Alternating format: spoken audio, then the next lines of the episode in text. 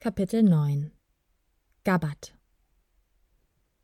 Die Magie, die Pfahl erfüllte, machte sie ganz trunken vor Glück. Sie hatte das erhebende Gefühl, Bäume ausreißen zu können oder einem Kobold das Fliegen beizubringen, was in etwa auf das Gleiche hinauskam. Lustig, dass du gerade daran denkst, Verlerner, denn genau das haben wir vor.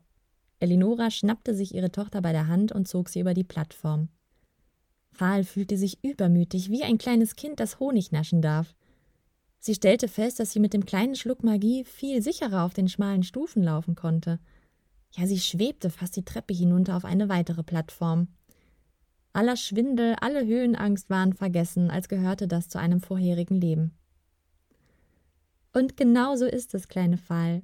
Du fängst ein neues Leben an, und wie es sich gehört, bekommt jedes Familienmitglied der Gelondron einen Schmetterling der alten Rasse.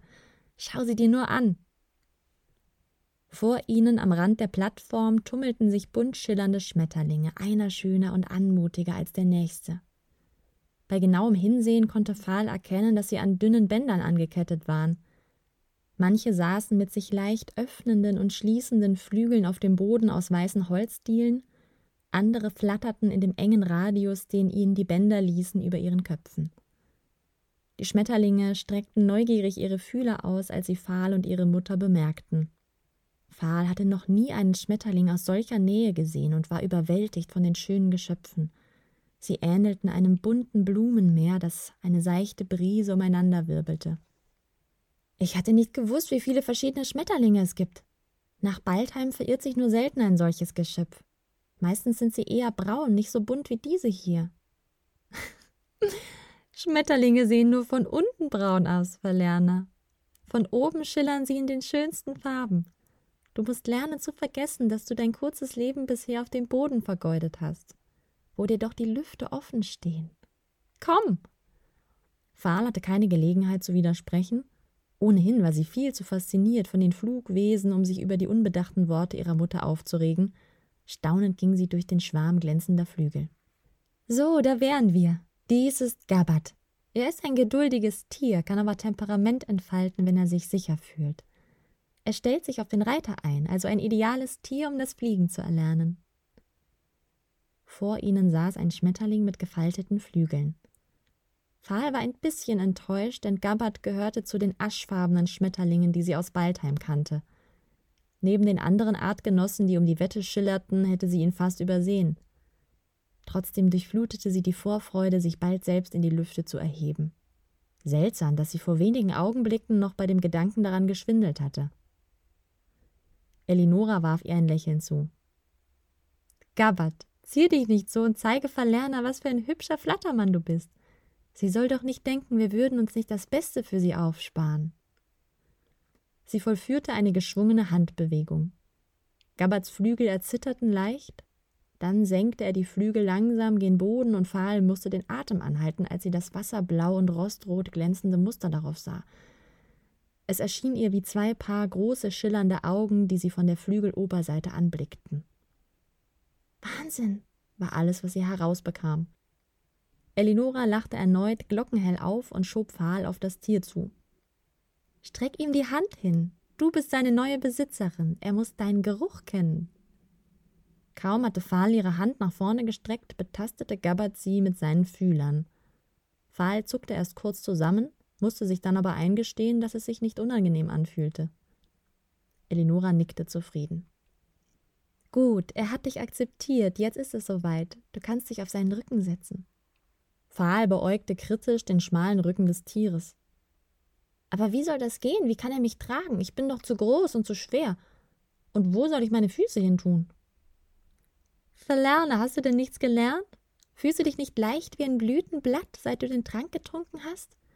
Knie dich einfach auf seinen Rücken und halt dich vorne an den Flügeln fest. Zweifelnd trat Pfahl an Gabbard heran. Seine Flügel sahen so zart und zerbrechlich aus. Doch ihre Mutter hatte recht. Pfahl fühlte sich tatsächlich, als könne sie selbst fast vom Boden abheben. Zögernd kniete Pfahl sich auf den schmalen, fälligen Rücken des Tiers und stellte erleichtert fest, dass Gabbard nicht von der Last zusammenknickte. Er schien sie gar nicht zu spüren. Vor langer Zeit konnten wir selbst fliegen. Vielleicht werden wir Elfen diese Gabe bald auch zurückerobern.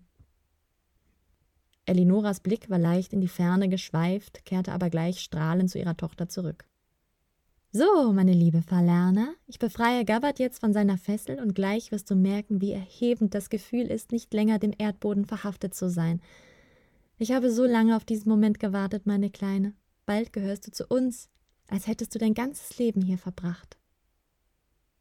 Elinora löste das Band, das um Gabbards Hals geknotet war. Im gleichen Moment erhob sich der Schmetterling mühelos und elegant von den Holzdielen und glitt in einem anmutigen Bogen von der Plattform. Pfahl wusste gar nicht, wie ihr geschah, da war sie schon in der Luft. Ihre Mutter hatte recht behalten. Fliegen war unbeschreiblich schön, und sofort erfüllte Pfahl ein so tief empfundenes Glücksgefühl, verbunden mit einer tiefen Sehnsucht, die sie nicht gekannt hatte, dass sie alles andere für einen langen, köstlichen Moment vergaß. Gabbard flog sehr sachte und achtete darauf, sich nicht zu sehr auf die Seite zu legen, um seinen Schützling nicht zu ängstigen. Er drehte gleichmäßige Spiralen erst nach unten, dann schraubte er sich wieder hinauf. Fahl bestaunte die Vielzahl an bunten, funkelnden Blasen, die sich wie Spiralen, mal wie Seifenblasen oder Trauben an die gewaltigen Äste schmiegten. Überall waren Elfen auf anderen Schmetterlingen in der Luft. Fahl beäugte neugierig diejenigen, die ihnen besonders nahe kamen, und einige Elfen musterten sie ebenso interessiert. Manche ignorierten Fahl auch oder würdigten sie nur eines kurzen Blickes. Weit über ihnen machte Fahl einen Elf mit ebenso ebenholzschwarzer Haut aus wie die Elfe, die sie ganz am Anfang gesehen hatte. Sein Schmetterling war ebenfalls schwarz, wie auch die langen Haare und seine fließenden Kleider. Fahl hätte ihn gerne weiter beobachtet, doch Gabbard flog in diesem Moment unter einem besonders dicken Ast hindurch, der ihre Sicht versperrte, und danach war der Elf auch schon verschwunden. Am Stamm des riesigen Baumes schraubte sich eine zierliche Treppe bis ganz nach oben zum eindrucksvollen Palast Talendiers hinauf. Fahl ertappte sich bei der Sehnsucht hinaufzufliegen und sich den glitzernden Diamanten aus nächster Nähe anzusehen. Dort oben waren die Lüfte leer. Die Elfen flogen nur bis zu einer gewissen Distanz hinauf in die Krone. Der Palast hatte eine ungeahnte Anziehungskraft auf sie. Seufzend zwang sich Fahl, die Augen abzuwenden. Es gab wahrlich genug anderes zu sehen in dieser außergewöhnlichen Welt der Elfen. Die Krone des Baumes war so gewaltig, dass Fahl keinen Blick hinaus in den Wald werfen konnte. Der Palast ihrer Familie war ziemlich nah am Stamm, und Gabbard hielt sich in der Nähe ihres Startpunktes. Auch nach unten war kein Ende der eindrucksvollen Häuser in Sicht. Fahl fragte sich, wo die Elfen wohl ihre köstlichen Früchte anbauen mochten. Doch mehr als die wunderschönen Elfenbehausungen sah sie an diesem Tag nicht. Als sie bemerkte, dass Gabbard sich wieder der Plattform näherte, war Fahl ein bisschen enttäuscht. Sie hätte noch stundenlang weiterfliegen können. Mit roten Wangen und überglücklich flog sie zu ihrer Mutter zurück. Doch Elinora war nicht allein.